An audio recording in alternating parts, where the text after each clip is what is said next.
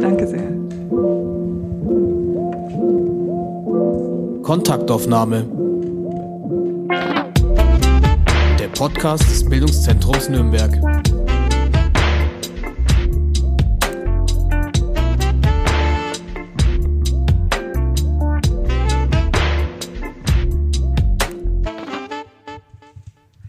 Hallo und herzlich willkommen zu einer neuen Folge von Kontaktaufnahme. Das ist ganz schön spannend, das abwarten zu müssen, bis das Intro ausläuft, weil im Nachhinein normalerweise produzieren wir den Podcast komplett selber und ich schneide das Intro danach rein. Und jetzt durfte ich mal unseren Groove mit anhören. Ich darf heute sprechen mit Professor Dr. Fabian Schäfer. Fabian, Hallo. du bist Inhaber des Lehrstuhls für Japanologie mit dem Schwerpunkt Japan der Moderne und Gegenwart. Und du forschst zur digitaler Transformation der politischen Öffentlichkeit. Vollkommen richtig, ja. mein Name ist Hanna Diemer und ich moderiere den Podcast des Bildungscampus Nürnberg, Kontaktaufnahme. Und unser Grundgedanke ist, dass wir immer mit Menschen aus Nürnberg sprechen oder mit Menschen sprechen, die in Nürnberg wohnen. Und wir decken so vor allem Themen ab, die so gesellschaftspolitisch sind, Politik, Kultur. Und was uns ganz besonders wichtig war, ist, dass wir immer den Gästen ganz besonders nahe kommen und dass wir immer rausfinden, wo so die Leidenschaft dahinter steckt und warum die Personen so für diese Themen, die sie bei uns im Podcast besprechen, warum sie dafür so brennen. Und wir dürfen das Ganze machen seit drei Jahren. Und dann habe ich mal so zurückgeblickt und mir überlegt, wie viele Persönlichkeiten hatten wir eigentlich schon bei uns im Gespräch und wollte euch eigentlich so eine Zusammenfassung geben, wer so alles da war. Aber das ist tatsächlich nicht möglich, weil unsere Podcast-Gäste so wahnsinnig divers sind, wie einfach die Stadt bei uns selber. Also wir haben ganz viele große NürnbergerInnen schon da gehabt, die Johanna Malwitz zum Beispiel, unsere Dirigentin. Ähm, wir haben aber auch mit SozialarbeiterInnen gesprochen, die mit wohnungslosen Menschen zusammenarbeiten. Also ich glaube, die Spannbreite, die wir bei uns haben, ist ganz besonders groß. Und wir hatten auch schon mal das Glück, mit dir, Fabian, eine Aufnahme zu machen. Und zwar hast du uns schon mal erzählt, wie weit es von Corona-Verschwörungen hin zu pro-russischer Propaganda ist.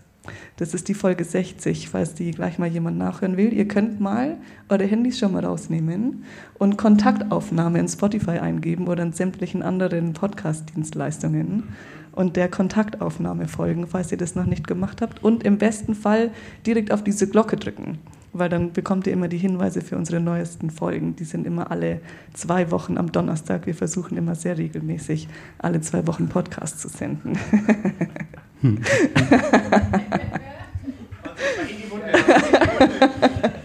Noch gefolgt hier. Sehr gut. ähm, zurück zu unserem heutigen Gespräch. Ich freue mich wirklich wahnsinnig. Vielleicht dazu eine kurze Anekdote. Meine Podcast-Kolleginnen und ich saßen zusammen und haben uns überlegt, wow, jetzt haben wir zum ersten Mal eine Live-Podcast-Aufnahme. Wen laden wir denn ein? uh, wer kommt denn da? Und wir haben uns alle gedacht, ach, der Fabian, der war so toll, weil diese letzte Folge war schon so großartig mit ihm, aber äh, kommt bestimmt nicht nochmal. Und dann hast du aber der Graschina geschrieben und mhm. gesagt, hey, ich habe ein neues Buch. Mhm. Und ich würde darüber gerne sprechen. Und das verbindet sich jetzt perfekt, weil wir hatten dich eigentlich von Anfang an auf dem Schirm und haben uns nur nicht getraut, dich zu fragen. oh, danke schön. Dein neues Buch heißt Konnektiver Zynismus. Politik und Kultur im digitalen Zeitalter. Und jetzt habe ich vorher schon gesagt, dass du eigentlich den Lehrstuhl für Japanologie hast. Mhm. Und jetzt so ein bisschen die ungalante Überleitung. Mhm. Japan ist ja eine metapolitische Chiffre der neuen Rechten. Mhm. Dürftest du deshalb als Japanologe ein Buch über das digitale Zeitalter schreiben? Äh, also zuerst mal zu dem Titel, der ist wahnsinnig kompliziert. Ich würde den wahrscheinlich auch ändern wollen, irgendwie, wenn es jemals dazu kommt, dass ich das Buch nochmal schreibe oder eine zweite Auflage kommt. Es, es hat sozusagen den Kern, äh, der steckt, oder der Kern des Buches steckt in diesem Begriff, aber den kann man jetzt einfach mal vergessen. Ähm, der Grund, warum man als Japanologe oder als Japanologin ein Buch schreiben kann, wo es auch vor allen Dingen um Deutschland geht oder um, um Kultur und Medien und Politik in Deutschland, äh, liegt darin begründet, dass man als Professor oder Professorin alles machen darf, wozu man Lust hat, ähm, weil eigentlich im Grunde es niemand gibt, der mir vorschreibt, wozu ich forsche. Das ist jetzt sozusagen die lustige Antwort, aber eigentlich ist es so, wenn man sich nicht nur mit Japan beschäftigen will, dann ähm, forscht man sozusagen vergleichend, dann guckt man sich nicht nur an, was in Japan passiert, sondern ich habe mir dann halt auch irgendwann angeguckt, was passiert in den USA in den sozialen Medien. Also jeder hat das mit Trump mitbekommen, dass äh, soziale Medien, Facebook und Twitter eine entscheidende Rolle dabei gespielt haben, ähm, wie dieser Typ ins Amt gekommen ist. Und wir ähnliche Dinge auch in Deutschland gesehen haben. Also wir haben mit der AfD eine Partei, die sehr, sehr versiert ist darin, äh, diese sozialen Medien auf eine ganz bestimmte perfide und ich sage gerne zynische Art und Weise einzusetzen, weil sie eben damit ein strategisches Ziel verfolgen, nicht immer ein politisches. Und dieser Vergleich ist sozusagen für mich mein Feigenblatt, hinter dem ich mich verstecken kann, damit ich als Japanologe mich auch ähm, mit, mit Themen ähm, beschäftigen kann, die mit Deutschland zu tun haben. Und ein kleiner, kleiner, oder de, deine Frage zielt darauf ab, dass der, äh, der Herr Höcke irgendwann mal, da hat mich eine Freundin angerufen meinte, hast du den Höcke, die neue, das neue YouTube-Video von der Küffhäuser-Treffen da, von diesem neuen rechten Flügel von der AfD gesehen? Der hat da irgendwas gesagt, so ja, mehr Japan-Wagen. Und ich dachte so, hä, was, was will denn eine, eine, eine, rechtsextreme Partei mit Japan? Also wie, wie kriege ich sozusagen äh, ähm, ähm, den, den, deutschen Politiker, der irgendwie deutsche Politik macht, mit Japan zusammen und die benutzen Japan, also besonders die Migrationspolitik, die ja sehr restriktiv ist, inzwischen in ihrem Wahlprogramm als Feigenblatt für eine menschenfeindliche und rassistische ähm, ähm Asyl- und Migrationspolitik. Das kann man nachgucken. Ähm, das, und, und, genau diese, sozusagen diese Puzzle, die es da gibt, wo man nicht versteht, was passiert da eigentlich, das sind die Puzzles, mit denen ich mich auch beschäftige und als Puzzlelöser mich betätige. Bevor wir noch tiefer in dein Buch einsteigen, würde ich gerne ein paar Grundlagen noch mal klären, weil nicht nur der Titel deines Buches ist relativ komplex, auch der Inhalt, aber wir versuchen euch komplett mitzunehmen. Was sind denn eigentlich Chiffren und was sind Chiffren von neuen Rechten? Also Chiffre sind, sind Codes, ähm, ein Code, den nur Eingeweihte verstehen. Also das ist der, der Sinn von einer Geheimsprache oder von einem Code.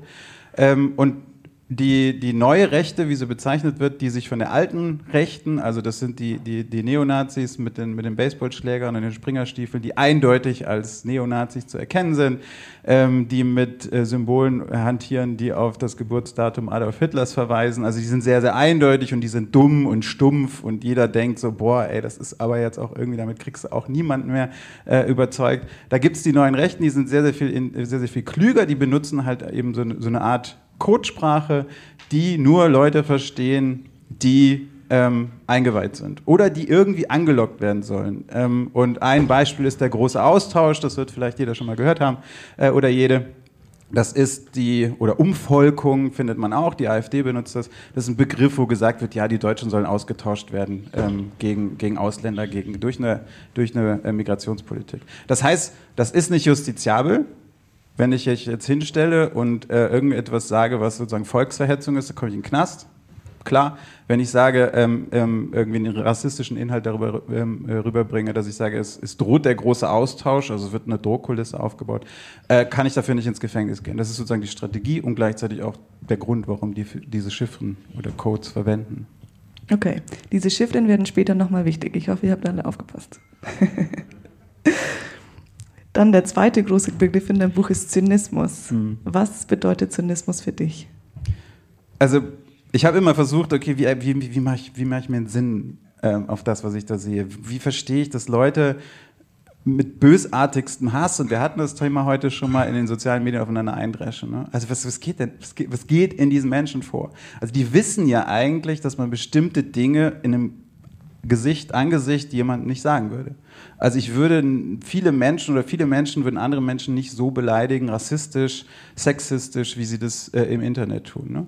Ähm, aber die sozialen Medien bringen die Menschen dazu, ähm, sozusagen so zu handeln. Und dieser, die, die, diese Paradoxie, dieser Widerspruch, den bezeichne ich als zynisch. Also wir wissen eigentlich, dass wir sozusagen keine antisemitischen, keine sexistischen äh, Witze machen sollten, weil wir die Person darüber verletzen weil es strafrechtlich verfolgt werden kann, aber trotzdem im Internet macht das jeder. Und das war sozusagen, dann denke ich mir, okay, das ist so eine, so eine, eine sehr, sehr zynische Grundhaltung, die sich irgendwie, und ich sage, da waren die sozialen Medien vor allen Dingen mit dran verantwortlich, ähm, durchgesetzt hat und die auch aus den sozialen Medien wieder rausschwappen. Ne? Also viele Dinge kann man heute öffentlich sagen, dafür wärst du äh, vor 30 Jahren auch Politikerinnen und Politiker ähm, hätten ihre Karriere beenden müssen. Ne?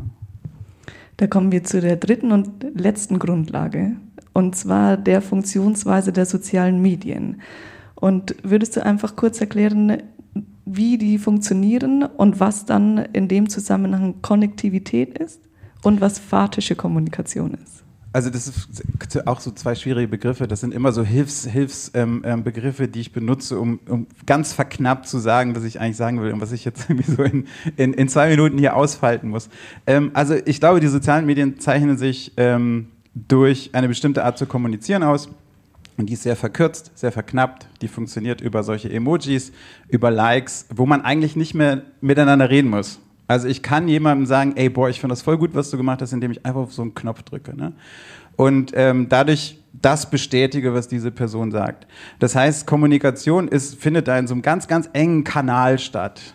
Ähm, das machen natürlich die sozialen Medien, weil die dann leichter daraus ähm, sozusagen ableiten können, wer was gut findet und das lässt sich dann gut verkaufen äh, oder als Marketinginstrument irgendwie einsetzen. Das ist das eine. Das andere ist, dass die sozialen Medien so funktionieren, dass das, was am lautesten ist, das, was am extremsten ist, ähm, algorithmisch bevorzugen. Also alles, was, was irgendwie schrill, schräg, ähm, ähm, extrem ist, da sagen die Argumente, naja, das, das wollen die Leute, das wird verstärkt, das wird weitergeleitet, äh, das wird sozusagen, äh, findet in, diese, in diesem sozialen viel, viel größeren Raum als ein ernsthaftes Gespräch. Das interessiert da einfach keinen. Ne? Ähm, und das Dritte ist, dass sich dieser ganze Quatsch zu Geld machen lässt. Ja, also es gibt Leute, die machen antisemitische Witze und die machen sexistische Witze und die machen das nicht, weil sie wirklich sexistisch oder antisemitisch sind, sondern die machen damit, das finden die lustig was ja noch irgendwie, wenn das in einem begrenzten Raum stattfindet, okay ist, aber die machen das zu Geld. Das heißt, die Plattformen, es lässt sich sozusagen radikaler Inhalt monetarisieren, sagt man. Ähm, das sind teilweise, ich meine, jeder wird das schon mal irgendwo gelesen haben, was so ein bekannter YouTube-Influencer verdient. Ähm, das kann bis in die 10.000 Euro im Monat gehen und da muss man noch nicht mal so viele äh, 100.000 voll haben. Und das sind die drei Probleme, die sozusagen genau diese Tendenzen verstärken. Jetzt hast du vorher angesprochen, dass es eigentlich schon äh, Grundwissen ist, dass die sozialen Medien dazu geführt haben, dass Trump erfolgreich ist oder dass Bolsonaro erfolgreich ist. Du stellst aber jetzt noch eine andere These auf, und zwar nicht nur, dass die Rechtspopulistinnen diese sozialen Medien einfach besonders geschickt ausnutzen, was jetzt ehrlich gesagt mein erster Eindruck gewesen wäre, sondern du sagst, dass die sozialen Medien die Tabubrüche und diese Normenbrüche der Rechtspopulistinnen bevorteilen. Warum genau? Ja, genau, das ist das, das was ich eben meinte. Ne? Also wenn, wenn, also das ist ja, der, der, die sozialen, soziale Medienplattform ist so gebaut, ähm, dass die haben eigentlich nur ein Ziel. Die wollen, dass der Nutzer oder die Nutzerin so lange wie möglich auf der Plattform bleibt. Das heißt, wenn jemand diese Plattform verlässt, ist er für sozusagen Werbung verloren eigentlich. Das heißt, um möglichst viel Werbekontakt zu generieren, wollen die Plattform oder die Algorithmen der Plattform, also das sind diese Programme, die sozusagen vorsortieren, äh, wer, wer was gut findet oder was, was jetzt Facebook oder Twitter denkt, was ich gut finde, um mich eben auf der Plattform zu halten, dass die genau so gebaut sind, dass das passiert, dass Menschen das System, sozusagen diese, diese Architektur, diese Plattform nicht mehr verlassen und da sind und damit sozusagen für Werbung zur Verfügung stehen. Das ist das einzige Ziel. Also eine, eine, eine, ähm, diese Algorithmen sind nicht per se sexistisch, rassistisch oder antisemitisch, sondern die wollen einfach nur, dass du da bleibst. Ne? Und dann haben sie halt irgendwann kapiert, die sind ja auch teilweise selbstlernend, ähm, ah ja, das finden die Leute lustig, dann gebe ich ihnen mehr davon. Also wenn man kann das bei YouTube ausprobieren, ähm, da gibt es auch Studien zu, haben wir selber eine zu gemacht, wenn man, ähm, und das war auch ähm, bei der Wahl von Trump so, wenn man irgendein Thema eingibt, was polarisiert, ist die Wahrscheinlichkeit relativ groß und man kriegt da immer Videos vorgeschlagen rechts, also das sind diese verwandten Videos oder Vorschlagslisten, ähm, die, wenn man das nicht aktiv ausstellt, ne, dieses Auto, äh, äh diesen Autovorschlagsalgorithmus, ein nach und nach immer weiter in so eine extreme Ecke bringt. Ne? Weil der Algorithmus denkt eigentlich nur, ah ja, okay, der interessiert sich für ein polarisiertes Thema, in, der, in dem polarisierten Thema, also Klimawandel, äh, ähm, äh, die ganze, die ganze Gender-Thematik und so weiter, also wo die ganze Gesellschaft sich die Köpfe einschlägt, da sagen die ja, okay, wir bringen den jetzt, also es ist leichter, ihn in die rechte Ecke zu bringen, als in die linke Ecke zu bringen, weil dann bleibt er bei uns, dann bleibt er auf der Plattform und ist sozusagen zur Verfügung. Und das diese Funktionsweise, die nicht, die nicht beabsichtigt ist, sozusagen von den, von den Konstrukteuren, von den, von den Programmierern, die sich aber so ergeben hat, ähm, das ist das, wo, wo ich sagen würde, dass da, da liegt eigentlich das eigentliche Problem drin, bei dem, ähm, oder darin besteht diese Verknüpfung, diese enge Verknüpfung. Und jetzt bringen wir in diese ganze Thematik den zynischen Humor nochmal mit rein. Und zwar hast du gerade angesprochen, dass ihr eine Studie gemacht habt über den YouTuber Adlerson. Könntest du darüber berichten, was habt ihr da gemacht, wieso habt ihr euch den angeguckt und warum war der interessant? Ich gehe nochmal einen Schritt zurück. Ähm, ich habe mir die ganze Zeit überlegt, ob ich das jetzt ob ich das mit reinbringe. Also wir waren eben auf der Toilette, zwei andere Jungs, ich gucke niemanden an und wenn man so nebeneinander steht am, am Pissoir, äh, dann steht man sehr intim beieinander bei manchen Toiletten und das war tatsächlich so. Und dann kommt natürlich ein Pimmelwitz. Ne? ähm, und also der war, das war jetzt kein sexistischer Witz, aber da wurde sozusagen ein äh, Geschlechtsorgan kommentiert. Also auch nur wirklich, also wirklich total dumm. Also einfach nur so, ja, Pimmel. ähm, und das, also bei Humor oder bei Ironie ist es so, dass solange die in so einem begrenzten Raum stattfindet, ne, wie der Toilette oder der Fußballkabine, ne, also da wird ja auch gerne, äh, werden ja auch gerne dumme Witze gemacht. Also ich habe Basketball gespielt, da passiert das genauso. Ich glaube, Fußballer sind noch ein bisschen, ein bisschen extremer im Humor. Aber dann, dann die, die Gruppe der Menschen, die sozusagen diesen Witz mitbekommt, weiß, okay, der findet in diesem Raum statt und der verlässt den Raum auch nicht. Also ich habe jetzt sozusagen ein Geheimnis verraten. Aber ähm, der verlässt den Raum nicht. Das ist sozusagen das still, die stillschweigende Übereinkunft. Und dann sind sexistische Witze, antisemitische Witze sind erstmal nur blöde Witze. Also sind Witze, die sozusagen in diesem, in, in diesem Spielraum, Toilette, ähm, äh, ähm, ähm, Dings, Fußball, Umkleidekabine oder sowas stattfinden. Was passiert aber jetzt, wenn ich die, genau den gleichen Witz ähm, poste bei Twitter oder bei, bei Instagram oder irgendwas anderes, dann, dann kann der potenziell eine Reichweite haben, die ich dem Witz jetzt nur geben konnte, weil ich ihn sozusagen hier anderen Leuten erzählt habe. Aber der bleibt ja jetzt auch hier. In, ah, nee, doch nicht. Live. der hat eine Reichweite, der kann eine Reichweite bekommen, dadurch, dass der dann weitergeleitet wird, geteilt wird, geliked wird und so weiter. Und das ist, also das ist was, was ich das Gefühl habe, was viele Menschen nicht mehr reflektieren. Also die Tragweite sozusagen eines solchen Witzes, der in einem Rahmen, wie gesagt, völlig okay ist, wo er diesen Rahmen nicht verlässt, wo dieses stillschweigende Übereinkunft herrscht. Das ist ein Witz. Niemand meint das ernst gerade hier, aber trotzdem gibt es sozusagen die Form von Humor und Humor und Witze waren in der Menschheitsgeschichte, solange die Witze machen, immer derb und, und irgendwie grenzüberschreitend.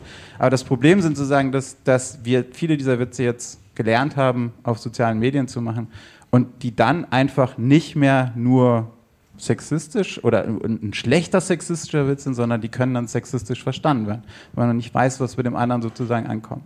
Und dadurch, glaube ich, was passiert ist, und da geht Politik und Kultur sozusagen Hand in Hand, der Humor hat diese Spielrahmung verlassen.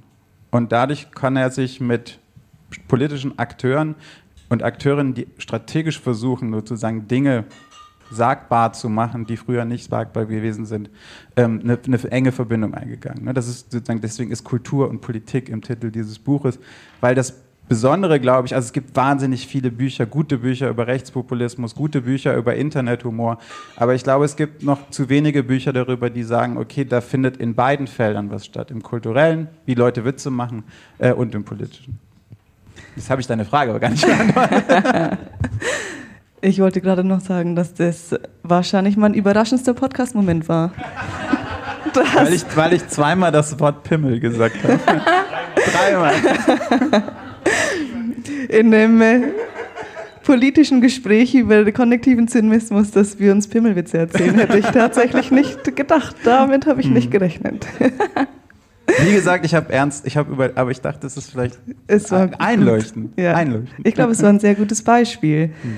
Ähm, Jetzt geht es ja darum, dass diese Witze weitergetragen werden und dass die ein größeres Publikum bekommen. Und das ist vor allem dessen, wenn man das jetzt in dem rechten Kontext sich anschaut, deshalb problematisch, weil das so eine vorgeschobene Ambiguität hat. Mhm. Was bedeutet das? Also Ambiguität heißt ja Mehr, Mehrdeutigkeit oder Doppeldeutigkeit. Das heißt, ähm, eigentlich lebt Ironie oder gute Ironie, ein guter Witz und auch gutes Kabarett lebt von Doppeldeutigkeit. Ne? Also ähm, es gibt nichts Blöderes als platte, dumme Witze im Kabarett. Das, dann, das sind so Schenkelklopferwitze, da lachen vielleicht Leute drüber, aber das ist jetzt, da sagt man nicht, okay, das ist eine kluge Satire oder so. Ne? Ähm, eine kluge Satire ist vor allen Dingen auch selbstironisch. Also wenn ihr euch mal anguckt, einen guten Kabarettistin oder einen Kabarettist, der macht auch oder die macht immer auch einen Witz über sich selbst und damit wird sozusagen viel wieder eingefangen. Also Selbstironie äh, ist ein wahnsinnig wichtiger Faktor. Ähm, und das Problem ist aber, dass ähm, die, die, Ironie, wie sie, wie sie strategisch eingesetzt wird, ne? also auch über Memes oder sowas, die ist eben oft nicht doppelbödig. Also die, die ähm, ist sehr, sehr klar eindeutig, wenn man diese Chiffren und diese Codes versteht. Ne? Und das, das, das ist, glaube ich, das Problem, dass der, der, der Humor als Vorwand dient oder Ironie als Vorwand dient, ähm, nicht um einen Witz zu machen und dass andere Leute darüber lachen, sondern um irgendein politisches Ziel zu verfolgen. Ne? Also ähm, ein Beispiel, das ist jetzt, das ist, hat nichts mit Humor zu tun, aber wenn man sich, wenn man verstehen will, wie diese Strategie zum Beispiel von AfD-Politikerinnen und Politikern funktioniert, der auch mein, mein, Lieblingsbeispiel, der Herr Höcke hat mal irgendwann eine Rede gehalten, da hat er das Holocaust-Mahnmal in Berlin als Mahnmal der Schande bezeichnet.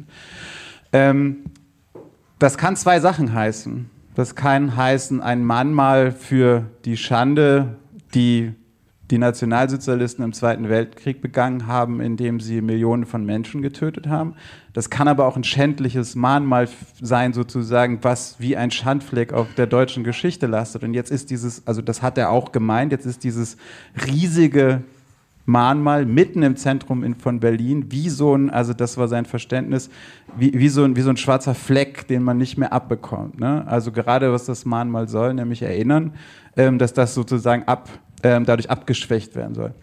Und das ist, das passiert sehr, sehr oft. Also sehr, sehr oft werden da Sachen gesagt, die so oder so verstanden werden können. Und die werden dann von, von seiner eigenen Basis oft so verstanden, wie sie es wollen. Ähm, und werden von anderen, von Medien dann das ist dann der große Aufschrei, was hat er denn jetzt schon wieder gesagt? Und es geht aber, und das muss man verstehen, es geht genau um diese zwei Sachen. Erstens der eigenen politischen Basis zu sagen, hey, ich habe hier was ganz Krasses gesagt, guck mal, was ich für ein krasser Typ bin.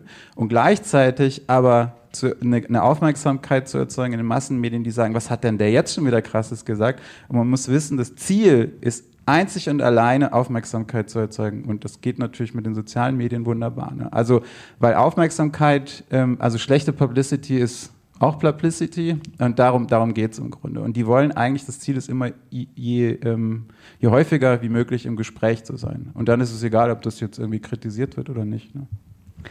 Und in den sozialen Medien ist es ja so, dass es jeder Witz noch mal stärker sein muss, noch mal schlimmer sein muss. Kannst du da noch mal weiter drauf eingehen? Na, ich glaube, das ist sowieso, also man kennt das ja, man sitzt irgendwie äh, abends in der Kneipe oder so und dann macht man Witze und das ist wie so ein Ping-Pong-Spiel. Ne? Und ähm, die Witze nehmen dann auch natürlich, je mehr Alkohol fließt oder so, nehmen dann in, in, ihrer Krassheit auch immer weiter zu. Das, das ist sozusagen das normale Verhalten beim Witze erzählen, würde ich sagen. Ne? Also, weil das ist ja auch gerade das Lustige. Also, dass das, dass das nicht, dass jemand vorne steht und, und irgendwie einen Witz nach dem anderen runter erzählt, sondern ähm, dass das irgendwie wie so, wie so ein Dialog oder wie so ein Hochschaukeln funktioniert. Ähm, das Problem ist aber einfach, und das ist der gleiche Punkt, sobald dieses Hochschaukeln in den sozialen Medien passiert, weiß keiner, was nachher mit dem Produkt, mit dem Ergebnis dieses Hochschaukelns passiert. Ne? Wie gesagt, solange das in der Kneipe bleibt, am Stammtisch oder sonst was, ähm, verlässt das nicht diesen Raum. Aber die sozialen Medien haben diesen, diesen, diesen Echoraum einfach wahnsinnig erweitert. Ne? Und deswegen ist so ein Grundkommunikationsverhalten ähm, beim Witze machen, das sich gegenseitig überbieten mit dem krassesten Witz, ähm, befördert eigentlich auch wieder diese, diese, diese Aufmerksamkeitsalgorithmen der, der sozialen Medien. Und du sagst auch, dass dadurch, dass in den sozialen Medien die ganzen rechten Witze jetzt verbreitet werden, die eben nicht nur in dieser Bubble bleiben, sondern dass die so auch in die Mitte der Gesellschaft kommen. Und ich probiere es jetzt nochmal mit dem Adlerson. und zwar hätte ich wirklich gerne, dass du uns von dem erzählst, ja. ähm, warum der gerade so problematisch war. Also Adlerson ist ein YouTuber, ein Influencer würde man auch sagen. Der hatte zu Spitzenzeiten so 600.000 ähm, Follower, äh, ähm, also Abonnenten auf, auf YouTube. Also es ist jetzt keine kleine Nummer gewesen. War natürlich jetzt, es gibt größere, es gibt, gibt ähm, ähm, viel bekanntere, die noch größere Zahlen haben. Aber der hatte schon so seine Fan-Community. Und ich habe den erst kennengelernt durch einen Dokumentarfilm, den ich jedem empfehlen kann, äh, jeder. Äh, der heißt Lord of the Toys. Der lief auf dem Doc-Film Festival in Leipzig. Ich weiß nicht, ob es den inzwischen auch auf DVD gibt oder irgendwie anders ähm, auf irgendeiner Plattform. Ich hoffe ja, weil der ähm, folgt sozusagen dem Erfolg dieses, dieses YouTubers äh, Adlerson. Äh, und Adlerson ist ein Anfang 20-jähriger junger Mann, ähm, arbeitet als Kassierer an irgendeiner Supermarktkasse, am Anfang noch, verdient dann nachher so gut, dass er davon äh, leben kann, der halt eben am Anfang nur filmt, was er mit seinen Freunden macht. Also Saufspiele, dumme Witze, ähm, äh, sexistische Witze, stellt ständig seine Freundin bloß, äh, ähm, erzählt über ihren äh, äh, äh, äh, irgendeine Krankheit, die sie hat oder so öffentlich sozusagen. Alles, was sich irgendwie, irgendwie zum Material eines Videos machen lässt, macht er zum äh, Material eines Videos. Und im Grunde ist das eigentlich so, also wie wahrscheinlich viele Jugendklicken passieren, die saufen, die machen dumme Witze äh, und er stellt es aber auf YouTube in seinen Kanal und kriegt damit diese Follower und verdient damit ähm, dann Geld. Er hat auch, ist auch dadurch bekannt geworden, dass er irgendwann unaufgefordert Geschenke zugeschickt bekommen hat.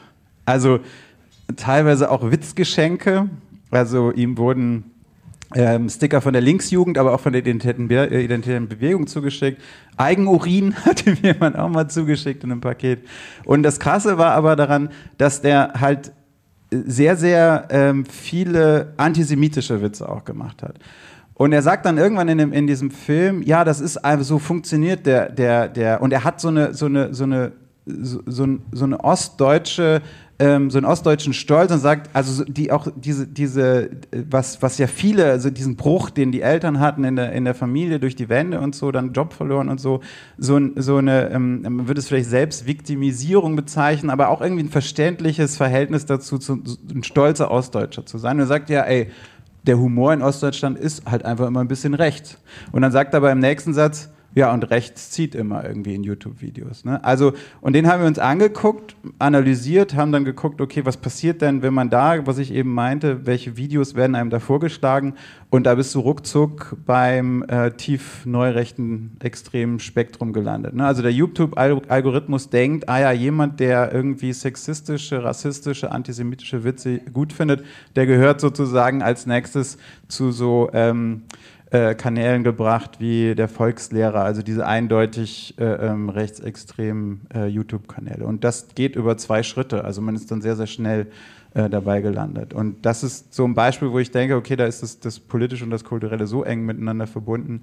Äh, und der, der Adlerson hat dadurch, dass sein, also das sind, das sind, der hatte Abiturientinnen, Studentinnen, ähm, auch viele Ostdeutsche aus seiner, aus seiner Gegend irgendwie als Follower. Das war jetzt eine sehr, sehr heterogene Menge an Leuten. Irgendwie. Da kann man jetzt nicht sagen, okay, das ist eine Nische, sondern der hat damit eigentlich dazu beigetragen, dass das dumme antisemitische und sexistische Witze normalisiert oder von vielen Leuten in einem großen Kontext nicht auf der Toilette, nicht in der Umkleidekabine irgendwie toll gefunden wurden. Und der wurde damit mit Geld belohnt ne? oder mit ähm, den, den Werbeeinnahmen, die indirekt umgeleitet wurden auf ihn. Was glaubst du, warum er das gemacht hat? Hat er so eine rechte Agenda verfolgt und wollte wirklich diese Thesen mit in die Gesellschaft bringen oder warum hat er das gemacht? Also er äußert sich da nie zu und wenn, und ich habe mich mit den beiden Filmemachern unterhalten, ähm, die ihn länger beobachtet haben und auch beobachtet haben, wenn die Kamera nicht dabei waren, äh, die gesagt haben, nee, der ist nicht rechts. Also der ist zwar, so, das ist, das ist ein spezifisches ostdeutsches Jugendmilieu, in dem ähm, Antisemitismus, Antisemitismus als Humor eine viel, viel größere Rolle spielt, als so, wie es, wie es ähm, sanktioniert wird in, in anderen äh, Milieus. Aber der ist nicht rechts, der ist nicht rechtsextrem, der findet Neonazis scheiße. Ähm, es gibt so eine Szene, da prügelt er sich mit einem mit einem ähm, ähm, ich weiß gar nicht mehr mit wem, irgendwo auf, auf dem Prater in Wien sind die, äh, und da fallen halt irgendwie wie sehr, sehr antisemitische, sexistische Beleidigungen. Aber wenn, man, wenn ich ihn einordnen würde, würde ich sagen, das ist ein Unternehmer. Also der will, der hat gemerkt, ah ja, okay, das zieht, damit mache ich jetzt Kohle. Und das ist eben das Zynische daran, er macht damit Kohle ähm, mit Witzen, die eigentlich, also wo anderen das, das Lachen im Hals stecken bleibt irgendwie. Ne? Das ist auch eine deiner Schlussfolgerungen des Buches, dass du sagst, dass dieser ganze Aufstieg von jetzt Trump und Bolsonaro und diese große Zustrom an so rechten Thesen und rechten Humor, dass das eigentlich überhaupt gar kein Indiz ist für eine Rückkehr von dem Konservatismus oder für ein, Erstre also ein Aufstreben von diesen ganzen Thesen, sondern äh, du sagst, es ist ein Zeichen für eine absolute Vorherrschaft der Kultur des Nonkonformismus und der Respektlosigkeit als Selbstzweck. Wie beschreib das mal genauer bitte. Also wenn ich, ich habe nicht so einen Zettel ausgefüllt von, dem, von den zwei Weinflaschen, äh, aber ich draufgeschrieben, mich nervt das wahnsinnig, dass die Leute sich so hassen im Internet. So, mich nervt das, dass, dass, dass irgendwie sowohl diese Algorithmen und bestimmte politische Akteure und Akteurinnen es schaffen, die Gesellschaft so krass über Themen zu spalten, wo man eigentlich eher diskutieren müsste, äh, als dass man sich da die Köpfe einschlägt verbal. Ne? Ähm, und das, das, das, da denke ich jedes Mal, ähm, das, macht, das macht mich sozusagen am Ende total fertig irgendwie. Ne? Jetzt musst du noch mal kurz die Frage sagen. Jetzt habe ich meinen Rant losgelassen. Ich muss aber noch wissen, was du wissen wolltest. Ich wollte von dir eine Erklärung bekommen, warum du das so einordnest, dass ah, ja. es keine Rückkehr des Konservatives, mhm. also des äh, im Konservatismus ist, sondern dass es um eine Respektlosigkeit als Selbstzweck geht und dass es da um nichts außer eine Entfaltung von dem Individuum geht. Genau, also das, da geht's jetzt, bezieht sich auf diesen Adlerson, äh, wo, ich, wo ich einfach denke, ähm, der hat erkannt, dass, und das ist mit Selbstzweck gemeint, dass eben mit, mit ja, hasserfülltem Humor sich Geld machen lässt. Das heißt, also früher, wenn, wenn ich meine, es gab immer schon, und wenn man den jetzt als Teil einer Jugendbewegung irgendwie, um einen berühmten Songtitel zu zitieren, äh, sehen würde, äh, dann wäre das ein Auflehnen sozusagen gegen die älteren Generationen. Da gibt es diese Szene in dem Film, wo er mit seinem Vater redet und der Vater fragt, was machst was soll eigentlich dieser ganze Scheiß, was machst du da für einen Quatsch? Und er sagt, ja, bring Kohle irgendwie. Ne? Und da, das ist, das ist, das ist sozusagen Nonkonformismus nicht, wie die Punks sich irgendwie gegen, gegen die konservative britische Regierung aufgelehnt haben, ähm, sondern das ist Nonkonformismus ähm, zum Selbstzweck, also zum, der, der, hat kein politisches Ziel, sondern der Selbstzweck ist sozusagen, dass er das monetarisieren kann und zu Geld machen kann. Aber das ist dann ja trotzdem total gefährlich, weil dadurch, dass er dann rechten Thesen so eine Plattform bietet, zieht er ja auch wahnsinnig viele rechte ZuhörerInnen an. Ja, das ist total schwer, das zu sagen, ob der wirklich rechte ZuhörerInnen anzieht. Was er macht auf jeden Fall, er, er bereitet den Hof für die Akzeptanz, glaube ich, von antisemitischem Humor und von rassistischem Humor. Und das braucht irgendwie kein Mensch. So, also, ähm, ach, wir können gleich noch weiterreden. Ähm, ja, äh, willst du es sagen? Nee, okay. Ja. Sorry for interrupting. No problem. Wo waren wir stehen geblieben? dass es trotzdem äh, einen Nährboden gibt für rechte Personen, die sich dann äh, bei diesen zynischen äh, HumorverbreiterInnen sammeln und ja da trotzdem sich finden. Ich glaube, dass einfach das am Ende mehr Leute toll finden als vorher. Und das ist, das, das ist der Effekt. Oder mehr Leute, weniger Leute stehen am Ende auf, wenn irgendwo jemand einen Judenwitz macht und sagt, nee, Moment, das geht nicht. Weil einfach man denkt, hä, im Internet sagt jeder diesen Quatsch. Warum soll ich jetzt irgendwie aufstehen und sagen, das geht nicht? Ich glaube, das ist der Effekt. Und man kann diesen Effekt auch schon, schon beobachten. Es gibt eine Studie von der Friedrich-Ebert-Stiftung. Die Mitte-Studie heißt das. Und die fragen immer so, wie beurteilen Sie sozusagen diese Aussage antisemitisch, rassistisch oder sonst was? Und ähm, da gibt es eine Verschiebung in den letzten zwei Jahren, dass immer mehr Leute sagen, ja, teils, teils. Also die sagen nicht, dass es, das lehne ich klar ab, sondern die sagen, ja, teils, teils. Und das ist, glaube ich, schon ein messbarer Effekt davon, dass Leute das immer akzeptabler finden, ähm, ähm, solche Aussagen, die klar eindeutig ideologisch sind. Was kann man denn jetzt dagegen machen? Weil ich habe das Gefühl, wenn man sich diese ganzen YouTube-Kommentare durchliest und es sind nur diese ganzen rechten Thesen da oder auch unter NN-Artikeln, wenn es dann auf einmal dort heiß diskutiert wird, habe ich überhaupt keine Lust mehr, da mich weiter einzubringen oder was dazu zu sagen oder bin total frustriert, weil ich das Gefühl habe, es ist nur diese Meinung da. Wie kann ich denn dieser Flut von rechten Thesen oder rechten Witzen, wie kann ich der entgegentreten? Mitraufen. Also ich mache das, ich mache das unter Klarnamen. Bis jetzt stand noch niemand bei mir da vor der Tür und wollte mir auf die Fresse hauen dafür. Ähm, es ist immer ein bisschen schwierig, weil man muss einfach wissen, dass inzwischen so viele gesteuerte Accounts, Bots, ähm, die entweder von russischen Trollfabriken bezahlt werden oder die auch sozusagen von der AfD mit, mit äh, ähm, finanziert werden oder unterstützt werden oder wo Überlappungen sind zur AfD, die sich organisieren. Und gerade die Lokalzeitungen sind ein Angriffsziel, weil die haben meistens sehr, sehr kleine Social-Media-Abteilungen. Da sitzen irgendwie zwei Hanseln. Ich habe mich mit dem äh, einem von der Summe-Abteilung vom Kicker unterhalten und Fußball meint, er zieht eine gewisse Community an, eine gewisse Form von Humor. Da geht es richtig ab und die sitzen da irgendwie zu viert oder zu fünf, die sagen, okay, bestimmte Posts schicken wir nur weg, ähm, wenn wir wissen, wir sind genug Leute im Haus, dass wir da irgendwie dagegen steuern können. Das heißt also, ähm, da finden verabredete Raids nennt man das auch statt. Da werden Threads irgendwie übernommen von, und, äh, von, von Leuten, die ganz gezielt versuchen, diese Themen, die polarisieren, ähm, zu kapern. Das heißt, wenn man dagegen als einzelne Person steht, dann merkt man ziemlich schnell, dass man ziemlich abgewatscht wird und ähm, ja, auch wüst beschimpft wird. Das heißt, die, das einzige Gegenmittel, und da gab es eine schöne Aktion von Böhmermann, ich weiß nicht, ob sich jemand erinnert, die ähm, Reconquista Internet-Aktion äh, von, das ist jetzt auch schon eine ganze Weile her, die wurde auch über ähm, Neo ähm, Magazin Royal beworben ähm, sich auf diesem Discord-Server, das ist so ein Gaming-Server, zu verabreden, genau wie das sich die Rechten getan haben, diese, diese rechten Trolle, und dann einfach ganz gezielt gegenzuflauschen, haben sie das genannt. Ne? Also die, die, die haben das völlig durchschaut, dass ähm, wie, wie man soziale Medien einsetzt und als Einzelperson kann man das nicht, man muss sich genauso organisieren und verabreden äh, um dagegen zu halten. Und das ist, glaube ich, also es gibt viele andere Möglichkeiten. Man kann das juristisch einhegen, man kann die Unternehmen zwingen, also die großen sozialen Medien, diese Inhalte zu, zu, äh, zu sperren, zu zensieren und so weiter. Die strafrechtlich, also ich rede jetzt hier nicht über einen dummen Witz, ich rede über strafrechtlich verfolgbare Aussagen ähm, zu löschen oder zu, zu zensieren. Ähm, das sind zwei Methoden, aber wenn jemand, jeder was tun will, so ganz mikro-zivilgesellschaftlich, dann kann man einfach ein bisschen mithauen. Macht Spaß. Bisschen Nazis boxen. Virtuell.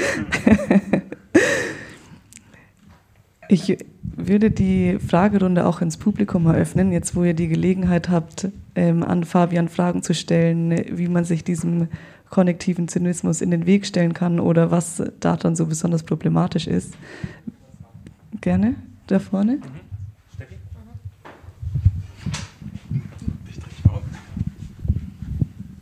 Ähm, also ich habe eine Anmerkung. Der Algorithmus an sich ist ja nicht böse. Der Algorithmus tut einfach nur das, was er tut, nämlich Geld produzieren für diejenigen, die den Algorithmus produziert haben. Wenn ich auf Katzenvideos stehe, dann kriege ich Katzenvideos in Zukunft. Ähm, ich finde, es ist unheimlich wichtig, dass wir da schon ganz früh ansetzen, in der Schule zum Beispiel, ähm, und den Jugendlichen einfach vermitteln, was da passiert, damit da ein Gefühl und äh, dafür entsteht und eine Awareness, was ist, ne, dass man unter Umständen manipuliert wird. Das ist, glaube ich, ganz wichtig. Ja, das ist äh, mein, meine erste Antwort ist auch immer irgendwie Medienkompetenz, Medienkompetenz, Medienkompetenz. Die, die SchülerInnen müssen lernen zu wissen, was das für Inhalte sind, warum die da sind und was sie selbst für Inhalte irgendwie äh, hinterlassen da. Ähm, aber das ist, finde ich, immer so, so, so krass problematisch, weil immer, wenn irgendein, irgendein Problem in der Gesellschaft gibt, dann jeder zweite Politiker oder Politikerin sagt, ja, da muss die Bildung besser werden, die Schulen müssen besser werden, wird aber einfach überhaupt kein Geld reingesteckt. Also es gibt kein Fach Medienkompetenz, also vielleicht gibt es inzwischen, ich hatte das nicht, also da gab es auch nicht so viel Internet. Aber ähm, das heißt, Bildung ist auf jeden Fall ein wichtiger Faktor, aber ähm, ich glaube, das hat auch mit, man kann das auch in die Erwachsenenbildung reinbringen. Und ich glaube, das Bildungszentrum ist genauso eine Institution, die da, die da wichtig ist. Ne? Ich muss da leider zeitlich unterbrechen. Ich habe nämlich schon das Fünf-Minuten-Zeichen gekriegt. Aber wenn du weiter diskutieren willst, gleich darf ich dich einladen, am, sieb, am 26. Juli zu uns ins Bildungszentrum zu kommen, weil der Fabian da diskutieren wird, zusammen mit Julia Ebner zu genau diesem Thema. Und zwar spricht Fabian nochmal über das Buch, das wir gerade ganz kurz umrissen haben. Ähm, und Julia Ebner hat ebenfalls ein Buch geschrieben. Und zwar hat sie Massenradikalisierung verfasst. Und vielleicht sagt euch der Name was, weil die ist auch relativ bekannt. Die war schon bei Lanz und anderen Persönlichkeiten. Und ich bin ganz besonders gespannt auf die Diskussion zwischen euch beiden, aber das Format ist vor allem so gedacht, dass das Publikum da mitsprechen kann. Also 26. Juli ähm, am Gewerbemuseumsplatz 2 herzliche Einladung zu der Diskussion zum Thema radikalisierte Mitte. Und wer noch nicht von dir genug bekommen hat, du kommst nochmal schon ein bisschen früher, und zwar am 25. Mai zu uns an den Gewerbemuseumsplatz. Und zwar moderierst du unsere Reihe Sachbuch des Monats. Rechte Gefühle, Affekte und Strategien des digitalen Faschismus, geschrieben von Simon Strick und von dir moderiert. Es ist ein ganz tolles Buch. Also äh, arbeitet ganz anders als ich, geht wahnsinnig ins Detail, hat sich durch Tausende von Memes gewühlt ähm, sehr, sehr nah am Material dran äh, ist hat mehrere hundert Seiten, aber das liegt vor allen Dingen daran, weil viele Abbildungen drin sind und sehr, sehr viele Beispiele drin sind. Wer das wirklich verstehen will, also wer sich wirklich dafür interessiert, wie das funktioniert, was ich jetzt so ein bisschen angerissen habe, da ist das Buch von Simon Strick auf jeden Fall zu empfehlen. Rechte Gefühle heißt das. Schöner Titel. Herzlichen Dank fürs Zuhören. Das war's von der Kontaktaufnahme. Bis zum nächsten Mal. Vielen Dank.